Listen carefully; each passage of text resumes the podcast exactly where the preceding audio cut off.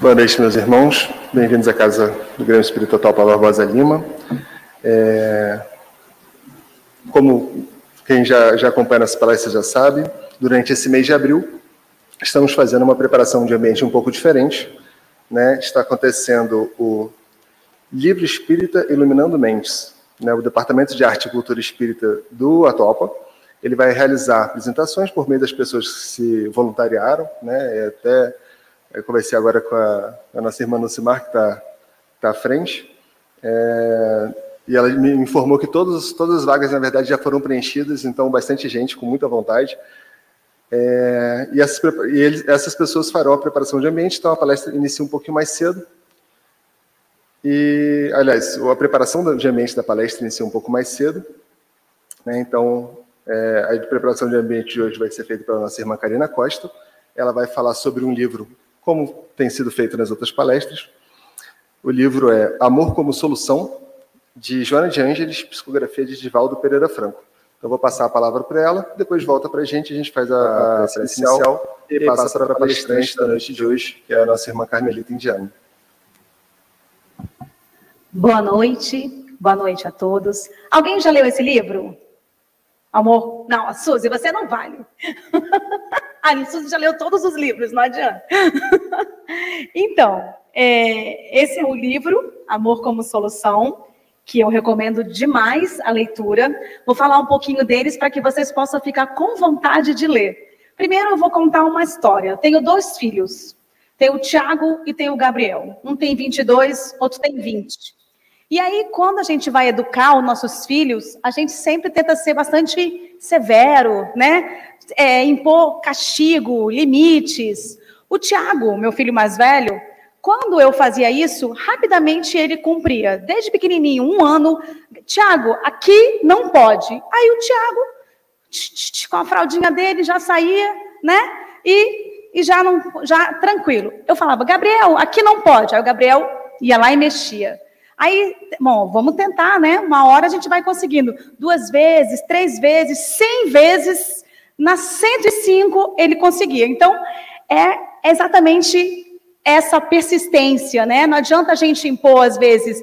Tem pessoas e pessoas, tem espíritos e espíritos. Tem espíritos que a gente, que ele consegue efetivamente apenas com. Oi, Marcos Braga. Com o sofrimento, né? A gente só aprende com o sofrimento. Outros a gente precisa dar amor. É só por meio do amor que efetivamente a gente vai oferecer algumas mudanças. Mas, além de eu falar, eu vou, ver, eu vou contar aqui um pouquinho da própria Joana de Ângeles, que eu sou, adoro, né? Os livros dela, e eu vou relatar aqui um pedacinho do quando ela fala desse livro aqui, só para vocês ficarem com vontade de ler. Assim fala Joana de Ângeles. A sociedade contemporânea vive uma terrível crise de valores espirituais e morais que assinala o século, que se encontra fadado à grande transição de mundo de provas e expiações para o mundo de regeneração, dando lugar a graves desequilíbrios que a quase todos atormentam. O que interessa no momento é a fruição dos prazeres embriagadores anunciados pela mídia alucinada, que consome seus próprios deuses na fogueira argentária dos interesses mesquinhos e extravagantes. As convicções religiosas empalidecem ante a ardência dos interesses apaixonados, fomentando a indiferença pelo espírito e a predominância pela matéria, infelizmente. Antes, advertia-se que a única solução para tais problemas estaria no sofrimento, no qual a dor se transforma no caminho libertador.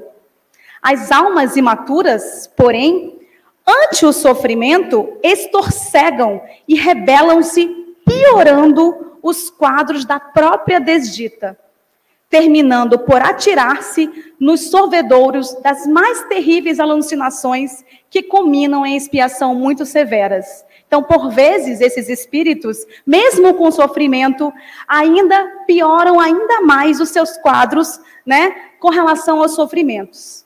E aí, o que vem Jonas Jandes falar nesse livro? A psicologia, a, desculpa, a psicoterapia da atualidade, porém, é diversa. Atualidade, esse livro é de 2006, mas parece que foi escrito ontem.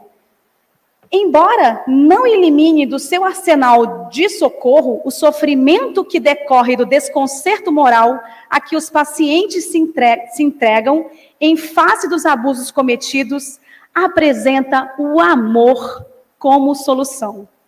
Por isso foram escolhidos, nesse livro, 30 pequenos capítulos com reflexões em que, no final, sempre nós vamos ter uma solução pelo amor. Eu trouxe alguns para a gente poder destacar. Então, a gente vai falar, se você vir né, na, no capítulo, ele vai falar sobre arrogância, sobre libertação, até mesmo sobre exorcismo, saúde, paz, capacidade de ousar, cóleras perversas, crises atuais, doenças da alma, possibilidades mediúnicas, renovações incessantes, transitoriedade, opções pelos pobres. É um livro bastante interessante. Separei alguns. Separei um que chama Informações Infelizes, que trata da maledicência, falar mal dos outros, né? A arte de deturpar os fatos e as conversações tem sido responsável por males irreparáveis. Gente, como é difícil você lidar com uma, é, um boato ou algo assim, é, alguma maledicência mesmo que você trata daquela pessoa, que você denigre a imagem daquela pessoa, o quão depois ela vai você vai conseguir é, verificar os males que aquilo pode causar para aquela pessoa. Então, vamos lá. Antes de deturpar os fatos e as conversações, ter sido responsáveis por males irreparáveis, que vêm dizimando os ideais humanos e levando ao desespero vidas que estiolam em face da incompreensão e da perversidade das informações infelizes que são passadas de uma para outra pessoa. Olha que frase belíssima. O algodão do silêncio é um dos melhores recursos para asfixiar a maledicência e fazer calar acusações indébitas. Desse modo, não gaste seu precioso tempo em defesas desnecessárias, quando por elas acusado, porque teus atos valem mais do que quaisquer palavras que profiras. Então, é, essa é uma das, dos itens que eu sugiro a leitura. Tem um que fala sobre saúde e paz, que é bastante interessante, que retrata um pouco das nossas doenças psicossomáticas, quer dizer, demonstrando que atualmente e a gente, e a gente consegue perceber isso, um dos grandes problemas da humanidade, ela é totalmente psicológica, né? São as doenças que a gente vai absorvendo de acordo com as nossas próprias é, partes psíquicas, psicológicas mesmo. E a, a Jonah Jones ele traz um pouquinho. A saúde desenvolve-se no comportamento emocional e mental do indivíduo, em razão das construções que o mesmo se permite, produzindo reações orgânicas que propiciam equilíbrio. Em face do pensamento bem direcionado, o organismo, mesmo quando estrutural e geneticamente debilitado, recompõe-se, vitaliza-se e desempenha na forma segura as atividades que lhe são pertinentes. A importância da gente estar sempre orando e vigiando e pensando né, de forma positiva, que isso vai refletir mesmo num corpo debilitado. No sentido oposto, o bombardeio mental, através de vibrações doentias, perturba o equilíbrio fisiológico, impondo às células a perda de sua memória, no que resulta algumas neoplastias geradora de graves consequências. Nesse sentido, o amor desempenha papel terapêutico relevante por ensejar a produção de energias estabilizadoras e aminoácidos estimuladores em favor do equilíbrio psicofísico. Para vocês verem o quão a nossa mente pode interferir no nosso corpo, para que a gente possa trazer a nossa saúde física e mental. E por fim, é, temos também um item que eu achei interessante de trazer, que são com relação às inquietações prejudiciais. Deixaste, deixaste de afligir por inquietações fúteis. Às vezes a gente mesmo, a gente não tem tantos problemas, ah, só que a gente acaba criando problemas pessoais, às vezes pequenos problemas, nos, no, nos parecem grandes problemas. Vou contar uma história. Eu estava uma vez com o meu filho, o meu mais novo, e ele ia fazer uma pequena cirurgia de aquela é, fimose, né? Aí eu tô lá, toda preocupada no, no hospital, super preocupada, me sentindo assim nossa, infeliz ali. Na... Aí eu estou do lado de uma pessoa, de uma senhorinha, aí ela chega, aí eu falo, mas por que você está tão inquieta, minha filha? Eu falei, não, porque meu filho está aqui, né, tão pequenininho, passando por isso, fazendo essa cirurgia. Ela, não se preocupe, esse médico é ótimo, ele já operou três vezes o meu filho de câncer. Aí eu, eu olhei para aquilo e falei, nossa, pelo amor de Deus, eu aqui preocupada com uma cirurgia de fimose e ela está aqui pela terceira vez com o filho dela com câncer. Por isso que eu digo que às vezes os nossos problemas são mínimos comparado com os problemas alheios. Por isso que Jonas nos ensina a grande turbulência que se avoluma. Não, desculpa.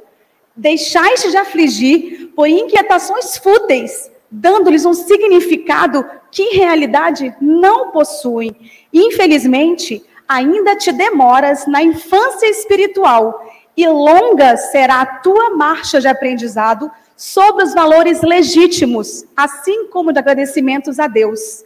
A grande turbulência que se avoluma, informando a instalação da era do amor, que se estabelecerá na terra e de que, pod, que podes fazer parte desde já, se te entregares na legião dos trabalhadores da fraternidade e do progresso, sem queixas nem inquietações danosas. Então, vamos trabalhar para que a gente faça parte da fraternidade do progresso. Muito obrigada. Muito obrigado, Ana Irmã Karina. Nossa Joana de Ângeles, ao mesmo tempo em que ela é maravilhosa com essa linha que ela, que ela segue, ela também tem um pulso bem firme, né? E, e acho que a, a, ideia dessa leitura é justamente essa, é despertar curiosidade nessa obra, né? O Amor como Solução, Joana de Ângeles, psicografia de Divaldo.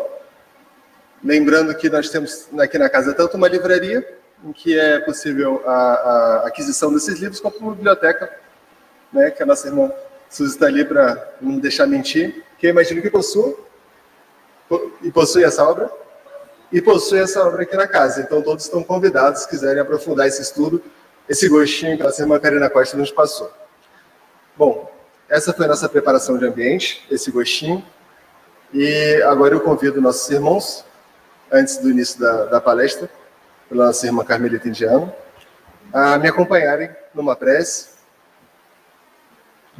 para iniciarmos os trabalhos, levarmos nosso pensamento a mais alto, agradecermos a espiritualidade amiga, que possibilita que nessa, nessa noite de segunda-feira, com uma chuva tão gostosa que vem nos saudar, possamos, nesse, nesse templo de harmonia, de amizade, de amor, de estudo, possamos estar aqui hoje à noite para aprender um pouquinho mais sobre uma das leis morais mais importantes que conduz ao nosso trabalho, que conduz à nossa evolução.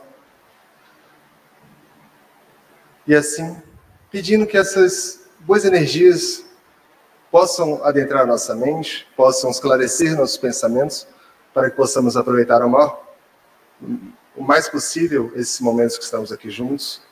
Agradecendo a Mestre Jesus pelo carinho, pelo amor que nos dedica em todos os momentos da nossa vida.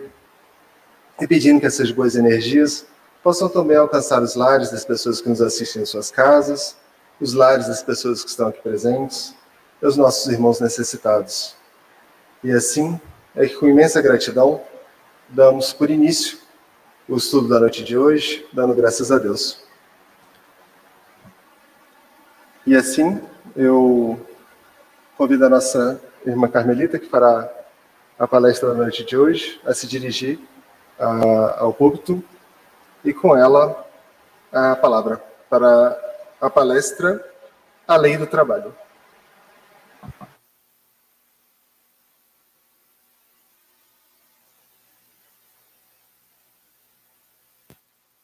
Queridas irmãs, queridos irmãos, muita paz em Jesus. O assunto escolhido para estudo e reflexão do nosso encontro nessa noite está contido em O Livro dos Espíritos, a obra filosófica fundamental da nossa doutrina.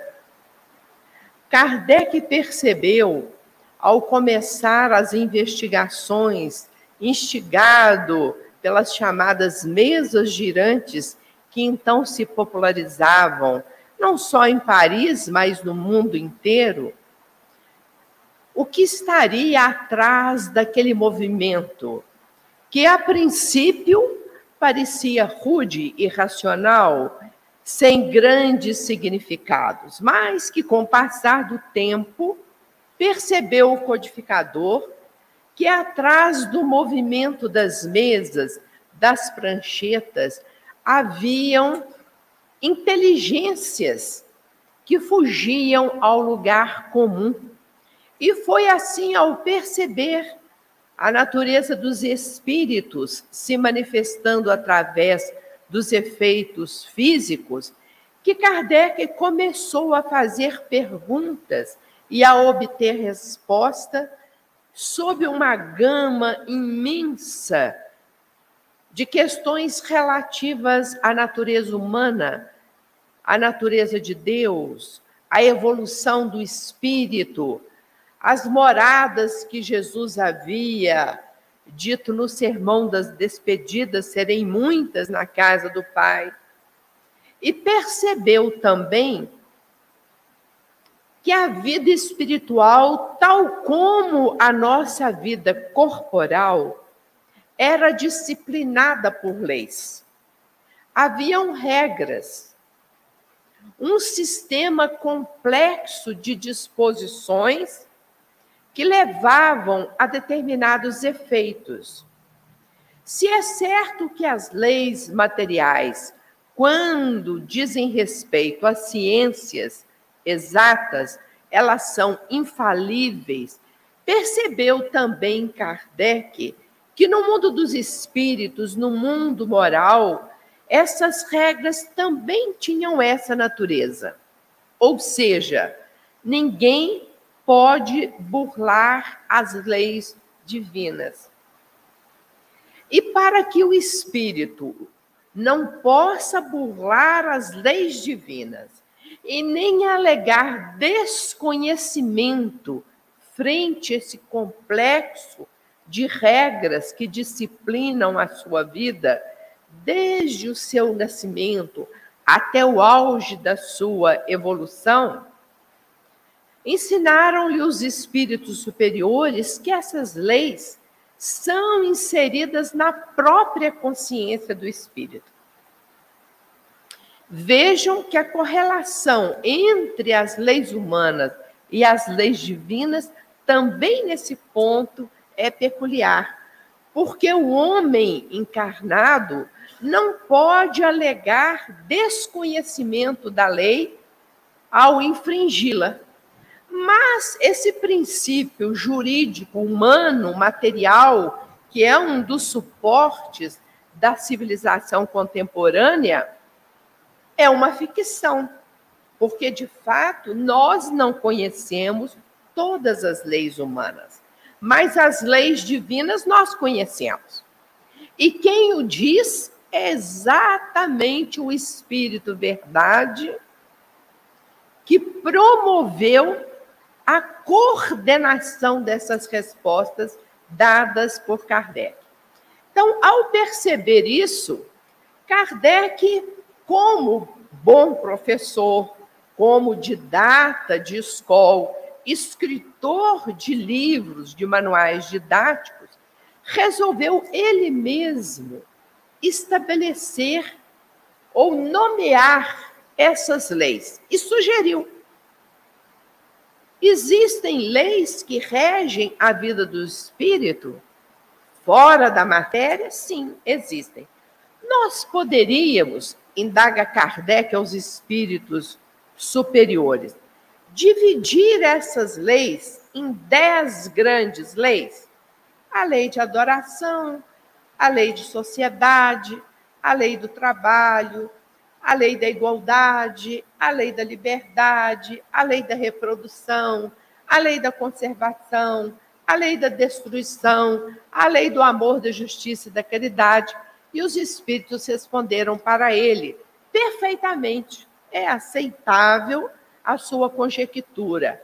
É possível deixar explicitado nessa parte filosófica da doutrina dos espíritos que existem dez grandes leis que regem a vida fora da matéria. E Kardec, então, na terceira parte do livro dos Espíritos, se dedicou exclusivamente a decodificar essas leis, a esclarecer para nós outros que, o que elas significavam e qual a consequência para o espírito de se ajustar a essas leis. A primeira lei que Kardec pensou, elegendo-a como se fosse de fato princípio, foi a lei de adoração. E logo em seguida, ele vem com a lei que é objeto das nossas reflexões dessa noite, a lei do trabalho. E nós vamos ver nas variadas perguntas e nas variadas respostas que compõem o estudo da lei do trabalho que os espíritos trouxeram para nós encarnados. Grandes novidades. Novidades que decorridos aí quase 200 anos da codificação, nós ainda não as assimilamos por inteiro, não as incorporamos à nossa maneira de pensar e de agir. A lei do trabalho, meus irmãos, tal como explicitada pelos espíritos superiores na parte terceira do Livro dos Espíritos, nos adverte que o trabalho é a grande lei da natureza. Não há ociosidade, não há inércia. E que a grande honra para o espírito é exatamente a sua capacidade de dedicação ao trabalho. Ora, essa ideia primordial de que o trabalho é a grande lei que rege a vida, que nada está inerte, nem no universo observável, nem nesse outro universo que nós convencionamos chamar de mundo espiritual. Quando os espíritos explicitam para Kardec que o trabalho é a grande lei que rege a vida, e que o espírito é criado simples e ignorante, e que vai se tornar um espírito puro, angelical, conhecedor dos mistérios da vida através do seu próprio esforço, do seu trabalho, da sua dedicação, do seu esforço.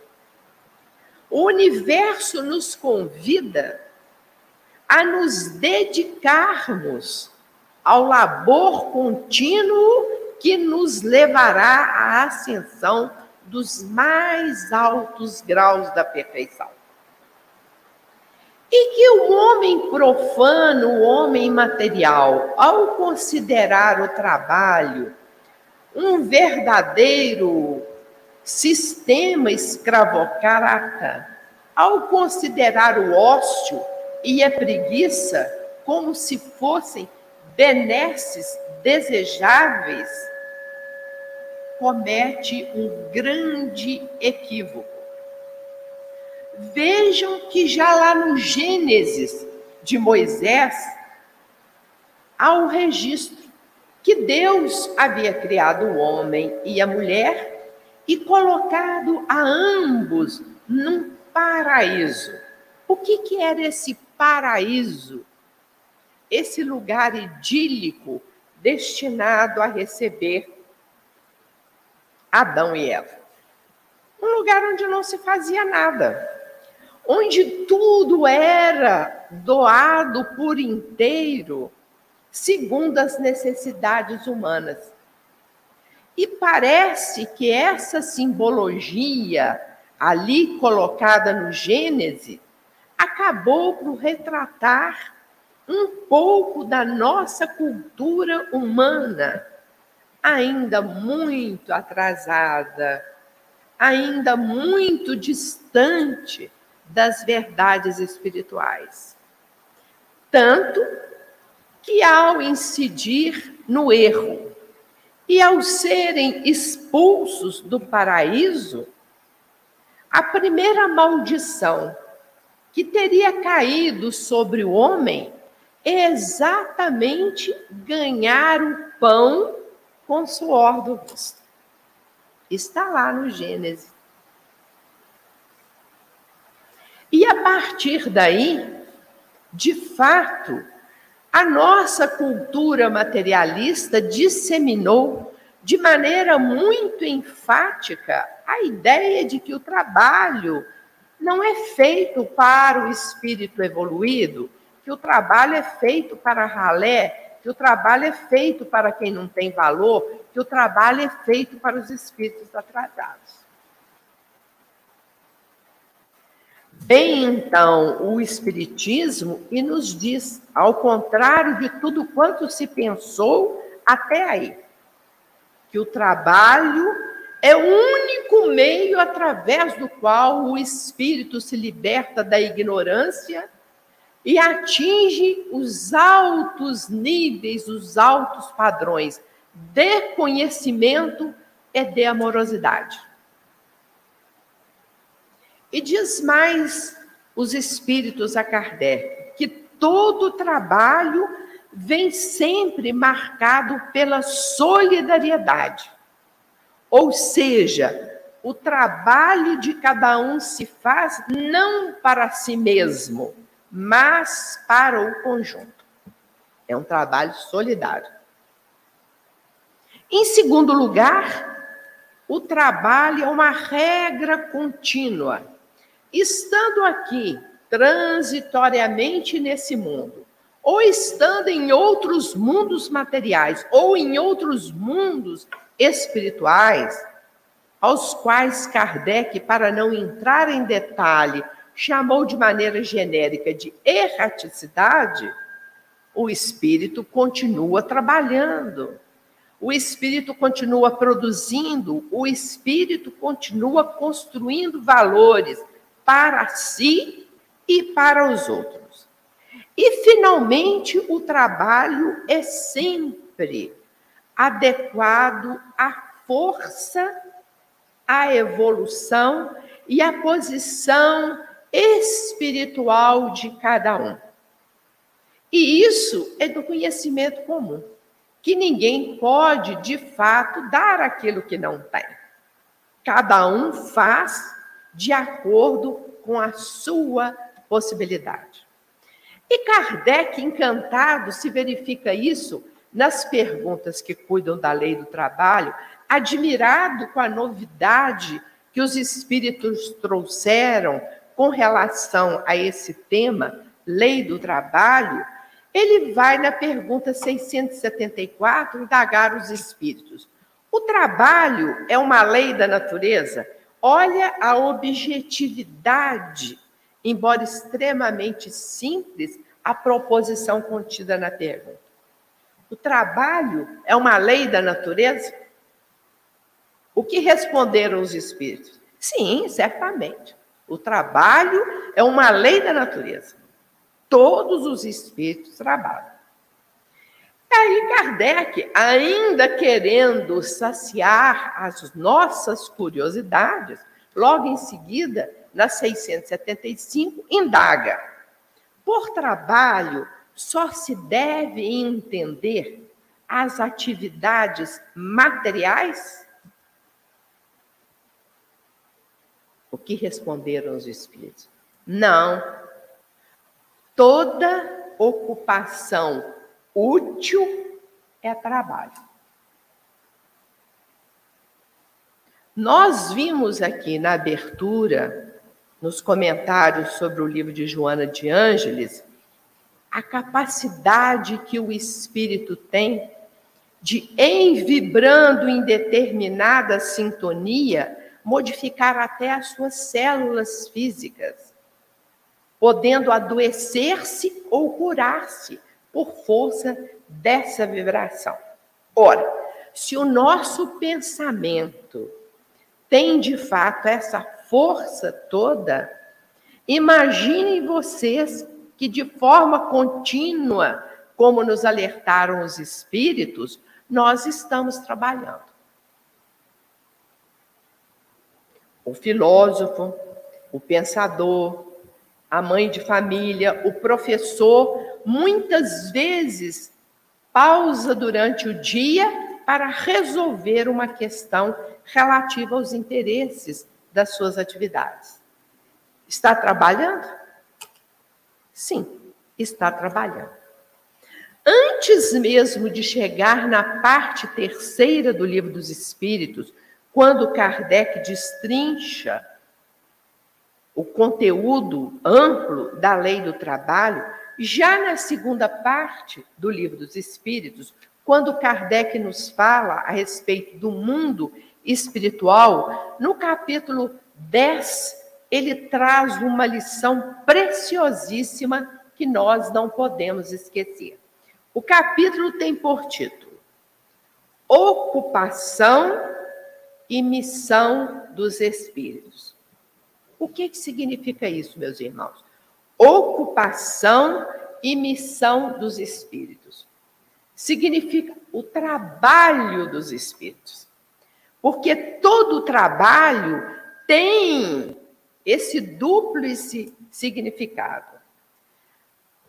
Quando o espírito trabalha para si mesmo, para melhorar-se, para ascender na escala evolutiva, quando ele emprega esforços visando o seu próprio bem-estar, nós chamamos isso de ocupação, ou melhor, Kardec o chamou. Mas e quando ele trabalha em benefício do outro, em benefício da comunidade? Porque nós já vimos lá uma das características do trabalho é a solidariedade. Então, na pergunta 558 do Livro dos Espíritos, colocado no capítulo 10 da segunda parte, Kardec, Kardec indaga: alguma outra coisa incumbe ao espírito fazer, além de melhorar-se a si mesmo? Às vezes a gente até acha que quando está empreendendo algum esforço para nos melhorarmos, para progredirmos, para atingir patamares superiores da escala evolutiva, nós achamos que já está tudo bem, não é? E Kardec, então, leu o nosso pensamento e indagou na pergunta 558. Incumbe ao espírito fazer alguma outra coisa que não seja melhorar-se a si mesmo? Quem está cuidando de melhorar-se a si mesmo? Quem está fazendo, às vezes, um esforço inaudito para dominar as suas más inclinações, para desenvolver o seu raciocínio, para entender melhor as leis da vida? Isso é o suficiente? Então, os espíritos responderam a Kardec na pergunta 558. Além de trabalhar para progredir, ou seja, em benefício próprio, visando o seu próprio progresso, cumpre a todos os espíritos trabalhar para a harmonia universal. É a expressão literal contida no livro dos Espíritos. Trabalhar para a harmonia universal. O que, que é isso? Trabalhar para a harmonia universal. Significa trabalhar em benefício do outro. Quando nós estamos trabalhando para nós mesmos, nos aperfeiçoando, é claro que é um trabalho meritório. É um dos objetivos de todo trabalho. Mas não basta. Não basta. Nós temos também que trabalhar em benefício do outro, da coletividade. É o que os espíritos chamaram o trabalho para a harmonia universal. E Kardec, como bom indagador que era, aperta os espíritos. Mas como é que pode um espírito ainda muito simples, um espírito no início da sua evolução, um espírito ainda que não tem grandes habilidades, como é que ele pode trabalhar em benefício do outro? Como é que ele pode trabalhar para a harmonia universal? Porque o trabalho em benefício do outro, o trabalho para a harmonia universal, nada mais significa do que os espíritos vão chamar também de missão. O trabalho em benefício do outro é sempre uma missão. E Kardec fala, mas sim, os espíritos que já estão em um certo patamar evolutivo e que têm uma grande capacidade podem e trabalham em benefício do outro, mas é aqueles espíritos ainda bem primários, ainda involuídos. E aí a resposta dos espíritos se fez não através da voz direta, mas através de um grande exemplo, talvez para facilitar a nossa compreensão. Então disseram os espíritos a Kardec: na construção de um grande edifício, é importante tanto a realização do trabalho do engenheiro e do arquiteto, quanto do mais simples operário que carrega a areia, o cal e a pedra. E nós vamos ver na literatura espírita, meus irmãos, exemplos maravilhosos, de espíritos ainda bastante rudes, exercitando trabalhos de altíssima relevância e se dedicando de maneira completa e impulsiva a cooperar para a harmonia universal. O André Luiz nos fala que visitou certa, certa feita uma colônia que abrigava espíritos bastante dementados. Mas, além dos espíritos que ele considerou necessitados de socorro, haviam três que eram verdadeiras feras humanas. Ele diz que um deles, por exemplo, enfiava as unhas no próprio corpo espiritual e jogava aqueles rudimentos de, de, de matéria putrefata no chão, na cela onde ele estava, causando um odor absurdo no local. Quem tomava conta desses três dementados? Espíritos que estavam sem condição nenhuma de sair, inclusive, daquela prisão temporária que lhes for imposta. Um espírito rude, grosseiro, ignorante, mas que tinha aquela boa vontade para realizar as coisas. Conta o folclore espírita, e aí eu não, não posso dizer se isso é verdade, porque o caso de André Luiz vem sempre abonado pela psicografia de Chico Xavier, que nos dá uma segurança ilimitada, mas diz o folclore espírita que o, o nosso irmão Ferreira, assim conhecido aqui como Lampião, participa das hostes de Bezerra de Menezes. E quando Bezerra de Menezes quer trazer daquelas furnas, daquele, daquele submundo, daquelas trevas mais grosseira, algum espírito dementado, ele chama o lampião, a quem ele carinhosamente chama de irmão Ferreira, vai lá e traz o fulano de tal para mim. E o lampião vai. E chega lá, olha como é que ele trata aqueles que estão naquele estado de verdadeira loucura em razão do atraso espiritual. O doutor Bezerra quer falar com você. Você vai por bem ou vai por mal? Porque você vai de qualquer maneira. Eu vim aqui para cumprir esse trabalho e vou cumprir. E é na grande maioria das vezes a pessoa, não, não, não precisa ir por mal, eu vou por bem, então vamos. Então, olhem que o exemplo que os espíritos nos, nos deram ao, ao dizer que tanto o arquiteto e o engenheiro, quanto aquele que carrega o, o carrinho de pedra, são missionários que estão trabalhando em benefício da comunidade, guarda perfeita consonância com tudo quanto os espíritos nos advertiram ao falar da lei do trabalho. E André Luiz, no primeiro livro Nosso Lar, editado em 1944, né?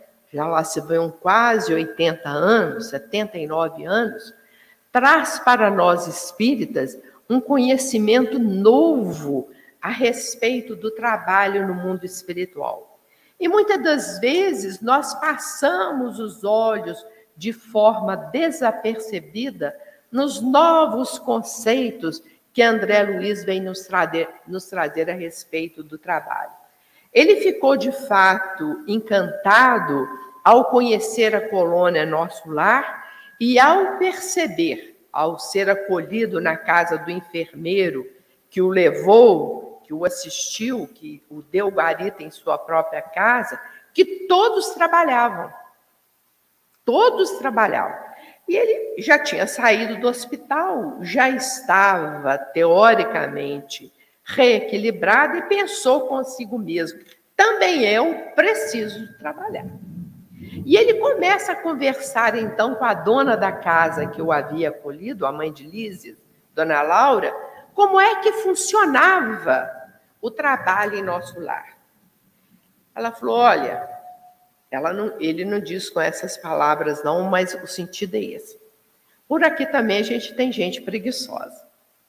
Existem as colônias de descanso, as clínicas de repouso, e muita gente encosta e fica lá.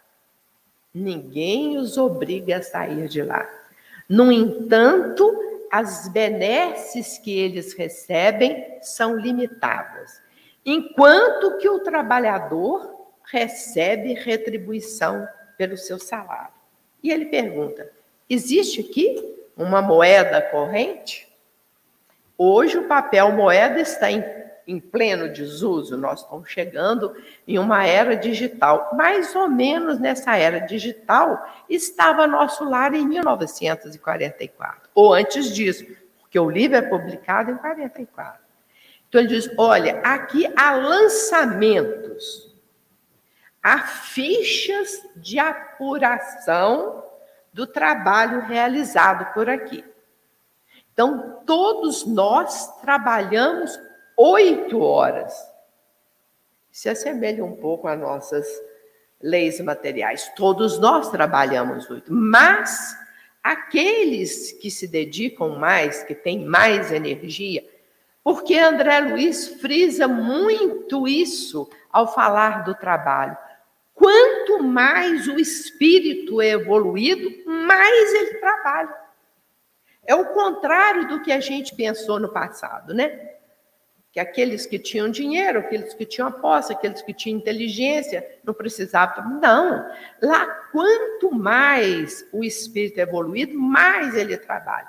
Então, ela diz: há uma espécie de controle do nosso trabalho. Oito horas mínimas, nós podemos trabalhar até quatro horas extras todos os dias, e existe uma espécie de uma classificação em face do trabalho realizado.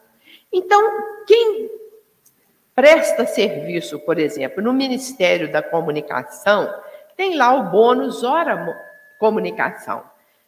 Ele tem o seu valor, uma hora é uma hora. Mas quem trabalha no Ministério da Regeneração, lidando com espíritos dementados, que são diariamente recolhidos do umbral e até mesmo das trevas, ele tem outro tipo de lançamento. Também é o bônus hora, uma hora é uma hora. E isso deixa André Luiz muito encucado. Ele que foi um médico aqui na Terra e que lidou com a nossa visão tradicional de entender que uma hora de trabalho depende do valor social do trabalhador, de forma tal que uma hora de um médico não pode valer a mesma coisa que uma hora de um faxineiro. Não sabe nem ler nem escrever às vezes. Então, Dona Laura explica para ele: aqui não. Aqui, uma hora é uma hora.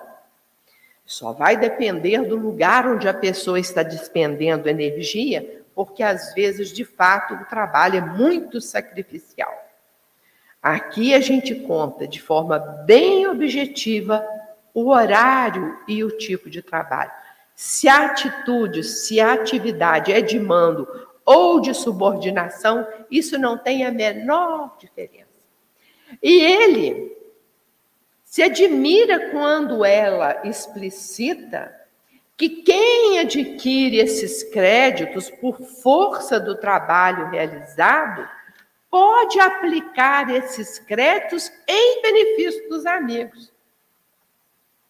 Olha que coisa interessante. Mais ou menos como aqui. A gente não, não faz doação, a gente não empresta dinheiro, a gente não ajuda os amigos. Lá também. Você pode aplicar. E com relação à herança? Indaga André Luiz. Não, a única coisa que nós deixamos, que é considerado um bem de família, é o, o nosso lar. Isso a gente consegue depois de um certo número de horas de trabalho.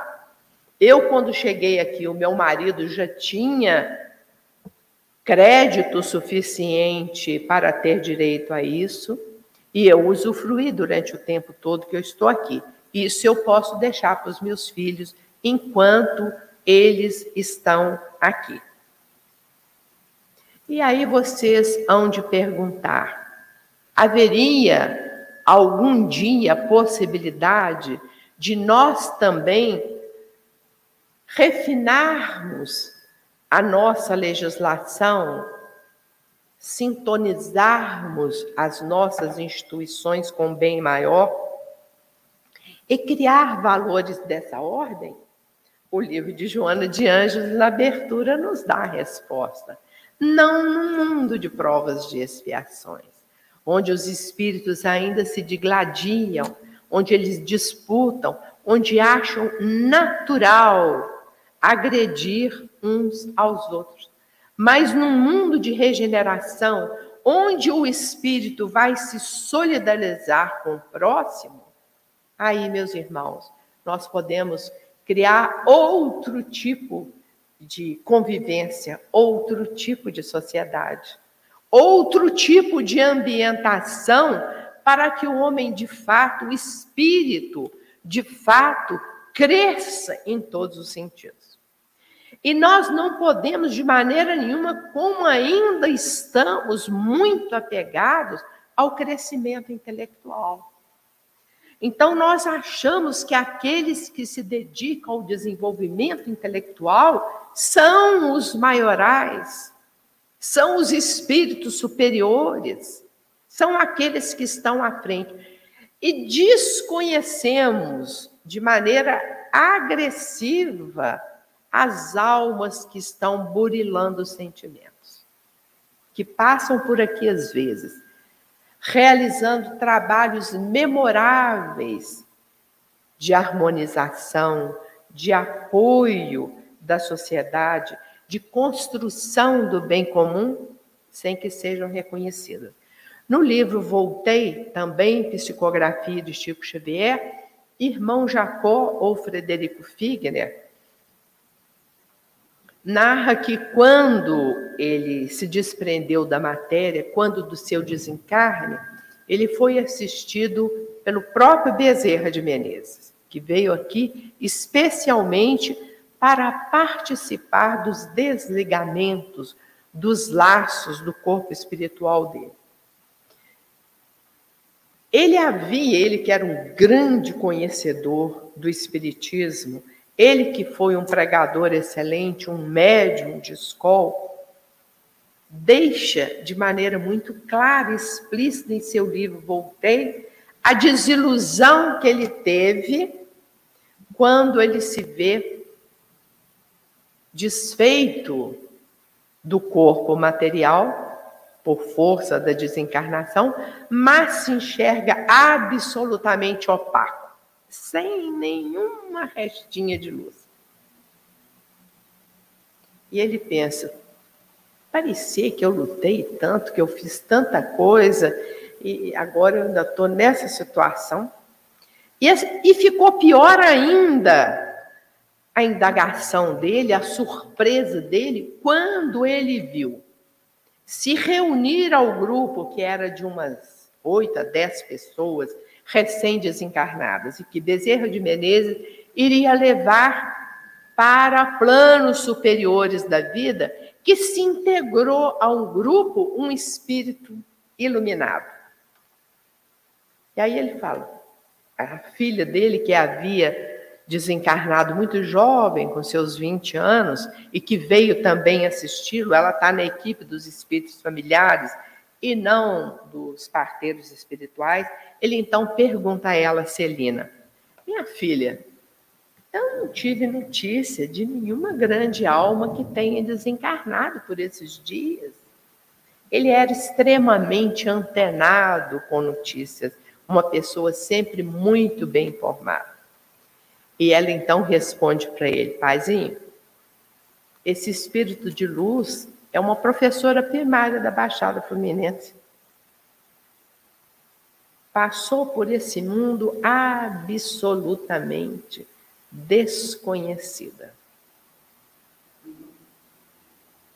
Então, muitas vezes, com o nosso olhar canhestro, nós costumamos endeusar aqueles que estão investindo no crescimento intelectual, que tem todo o valor, mas deixamos para trás de valorizar e investir em nós mesmos, nas aquisições dos valores dos sentimentos, de desenvolver em nós a capacidade de amar, de enxergar nos outros, a nós mesmos, e nos sentirmos obrigados a cooperar na expressão feliz dos espíritos pelo equilíbrio universal. Quem é o responsável pelo equilíbrio universal sou eu mesmo. Está falando com o próprio. E queremos, muitas das vezes, delegar essa capacidade para entidades, para sociedades, para pessoas que exercem papel de relevo no meio social. Nós todos somos responsáveis por isso. No livro No Mundo Maior, também de André Luiz, também psicografia de Chico Xavier, eles vão visitar uma família. O livro é todo dedicado a tratamento de questões mentais, psicológicas. Eles vão se dedicar a um processo obsessivo gravíssimo é tão grave o processo obsessivo que eles estão cuidando que o obsediado está internado numa clínica de doentes mentais. E o obsessor está ali do lado. E chega o mentor espiritual com a equipe, na qual se insere André Luiz, fazem ali uma prece, etc e tal, e ficam parados e André Luiz indaga. Mas você não vai providenciar nada de objetivo para suavizar o trabalho desse obsidiado e para esclarecer o espírito obsessor que está sugando as forças físicas e mentais dele há mais de 20 anos. Porque aconteceu o seguinte: o doente, o que está lá no hospital, tido como doente mental, quando ainda muito jovem, adolescente, perdeu o pai, perdeu a mãe, e uma pessoa amiga o recolheu e deu a ele toda a assistência. O levou, inclusive, para trabalhar num verdadeiro império econômico que ele tinha dentro do comércio. Quando ele completou 21 anos, na época era o marco da maioridade, ele pede a esse pai adotivo, mas eu trabalho aqui desde os 14 anos, eu quero isso, quero aquilo, quero aquilo outro. E o pai falou, não, meu filho, eu nunca cobrei nada de você, eu te dei toda orientação, todo o apoio material, sempre o tive como um filho. E a discussão foi ficando acalorada e o rapaz acabou matando o pai adotivo. Simulou lá como se fosse um roubo, tirou do cofre o valor que ele achava que ele tinha direito, começou a vida dele e era de fato a partir daí um homem de bem. Casou-se, tinha vários filhos e cuidava muito bem da família e era muito responsável mas o processo obsessivo começou e ele foi ficando depauperado, doente, doente, até que chegou nesse ponto. E aí o mentor espiritual, quando André Luiz indaga, e você não vai fazer nada, vai ficar aí olhando esse quadro desolador? Ele falou, não posso. Não pode? Não. Aqui, só quem tem grande parcela de amor no coração pode desfazer esse laço. Nem você, nem eu. Ah, quem? Falou, já chamei. Aí daí a pouquinho chega um espírito, Cipriana, uma mulher, e consegue realmente desfazer aquele nó. É maravilhoso a maneira como ela fala com o obsediado, a maneira como ela fala com o obsessor. E quando termina o tratamento com ambos encaminhados, Calderaro disse para André Luiz: Deus nos ajude para que um dia que não esteja muito longe, nós sejamos capazes de amar dessa maneira. Tem desatamento de nós que só a capacidade de amor é possível desatar. E existe, meus irmãos, uma parábola no Novo Testamento contada por Jesus que nos fala a respeito dos convites que nós recebemos dioturnamente para participar do grande banquete espiritual, que é o banquete realizado para criar, repetindo a palavra dos Espíritos, o equilíbrio universal. Então, diz é, Cristo, através do registro de Lucas, capítulo 14, versículo 15 a 25, o seguinte: que um homem preparou um grande banquete, uma coisa sofisticada, uma refeição de alto padrão nutricional. E mandou convites para os amigos. Enviou empregados que levaram até eles o convite para o banquete. Mas o primeiro que recebeu o convite, já com o próprio emissário, falou: ah, por favor, diga lá ao senhor da festa que eu não posso ir. Eu comprei muitas terras e preciso ir lá ver como é que essas terras estão, como é que elas se situam. Eu tenho que tomar pé da situação. Apresente as minhas escusas, não posso ir. Chegou diante do segundo, o segundo olhou o convite e respondeu para o próprio emissário: Ah, apresente as minhas escusas. Eu comprei vários animais, preciso testá-los, preciso saber em que pé andam.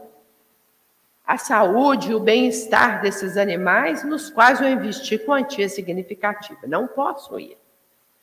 E o terceiro disse simplesmente: Ah, que pena. Logo nesse dia eu me casei. Eu não posso ir. Então, os comentaristas do, da parábola do, do festim das bodas nos diz que a forma velada como Jesus conta a parábola, muitas vezes nos faz passar despercebido para o real significado do convite. Esse festim, essas bodas, esse jantar maravilhoso, preparado com todo amor, com todo carinho, com todo cuidado, é exatamente a oportunidade que os espíritos superiores nos dão de participar dos grandes trabalhos que a humanidade está a exigir para que haja equilíbrio no mundo.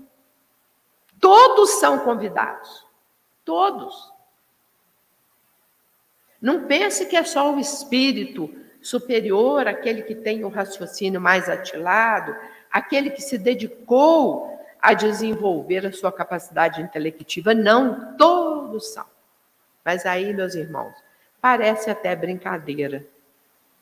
O homem comum passa pela terra dispensando sempre esses grandes convites para realizar o trabalho em prol do equilíbrio universal. Cada hora é uma desculpa. Cada hora é uma motivação de natureza profana que nos afasta do verdadeiro caminho.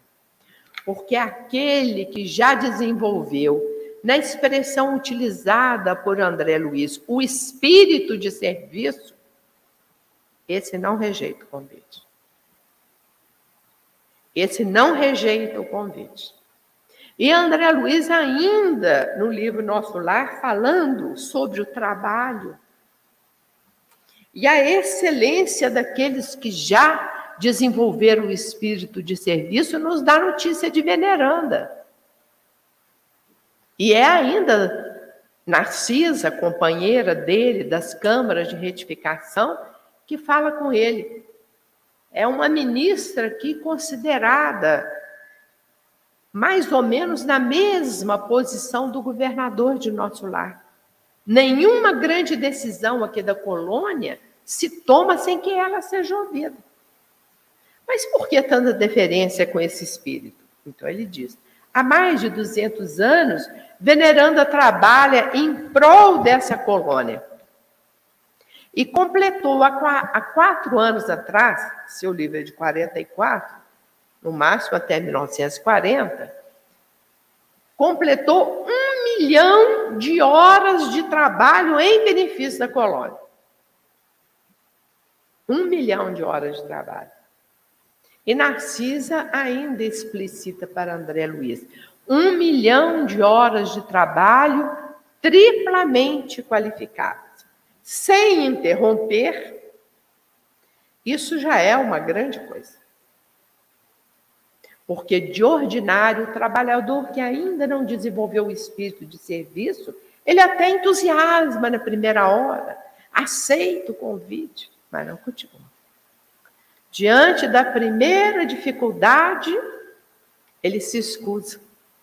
Então, o trabalho de um milhão de horas em benefício da colônia, sem interromper, sem esmorecer, isso é, sem achar que o trabalho está pesado, sem achar que o trabalho está difícil, sem achar que o trabalho está complicado, porque às vezes a gente até vai, até trabalha, mas a gente fala, mas é difícil, aqui, a situação aqui não está legal, aqui é, é dureza.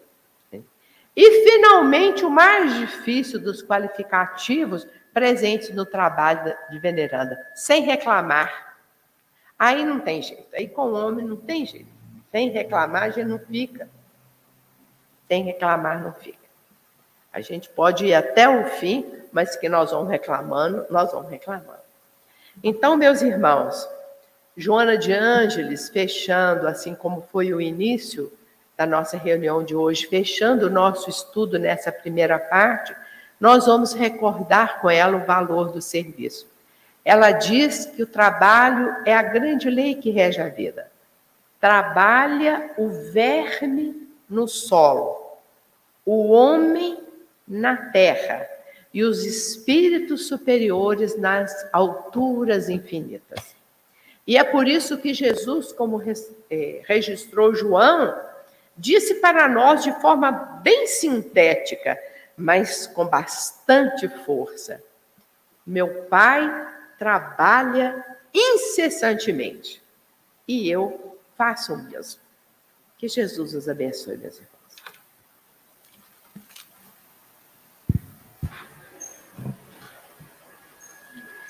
Obrigado, nossa irmã Carmelita. Como sempre, bem na marca. Temos, levamos aí para casa diversos, diversos pensamentos, diversas, diversas questões, pela falta de, um, de uso de uma palavra melhor para trabalhar. É, E agradecendo novamente, a doutora Carmelita e a nossa irmã Carmelita, ela dispensa apresentações, né, para toda a nossa casa.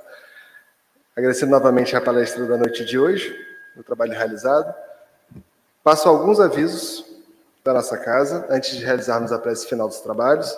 Lembrando que a segunda parte do nosso trabalho será realizada, para quem está presente, na cabine de paz.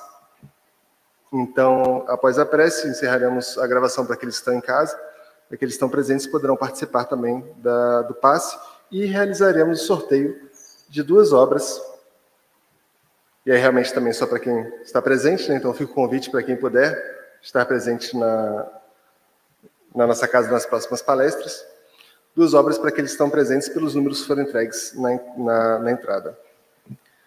Bom, me foi pedido para lembrá-los que pelo, por meio do nosso site, do site da casa, www.atualpa.org.br, é possível fazer a inscrição e o agendamento para atendimento fraterno, que, é, que, é, que ocorre pouco antes da, das palestras públicas. Tá? É, e a próxima palestra, também todos convidados, vai ocorrer no dia 13 do 4, é a parábola da rede, vai ser proferida pela nossa irmã Norma Soares. Bom, aproveitando então esse bom clima dessa chuva que nos acompanhou durante toda a palestra, né, é, reduzindo um pouco esse calor bastante forte que estamos sentindo agora em Brasília, e as palavras da nossa irmã Carmelita, é que eu convido nossos irmãos a uma vez mais, mantendo nosso pensamento elevado a mais alto, renovado esse sentimento íntimo da não somente a importância, mas da necessidade do trabalho, toda ocupação útil, para esse crescimento, esse crescimento tão lindo e que pode ser realizado nessa, nessa linda escola que é o nosso planeta Terra, tanto moral quanto intelectual. E renovado essa essa noção, essa a importância dessa necessidade de evoluirmos constantemente e pedindo aos espíritos amigos que coordenam esse trabalho, ao nosso irmão Jesus, que coordena tantas falanges desse trabalho, que do alto nos remete toda vez que levantamos a nossa mente a Ele, energias redivivas para recompor a nossa mente, para recompor o nosso corpo, para que possamos melhor aproveitar as oportunidades, com mais clareza, as oportunidades de trabalho que surgem durante a semana.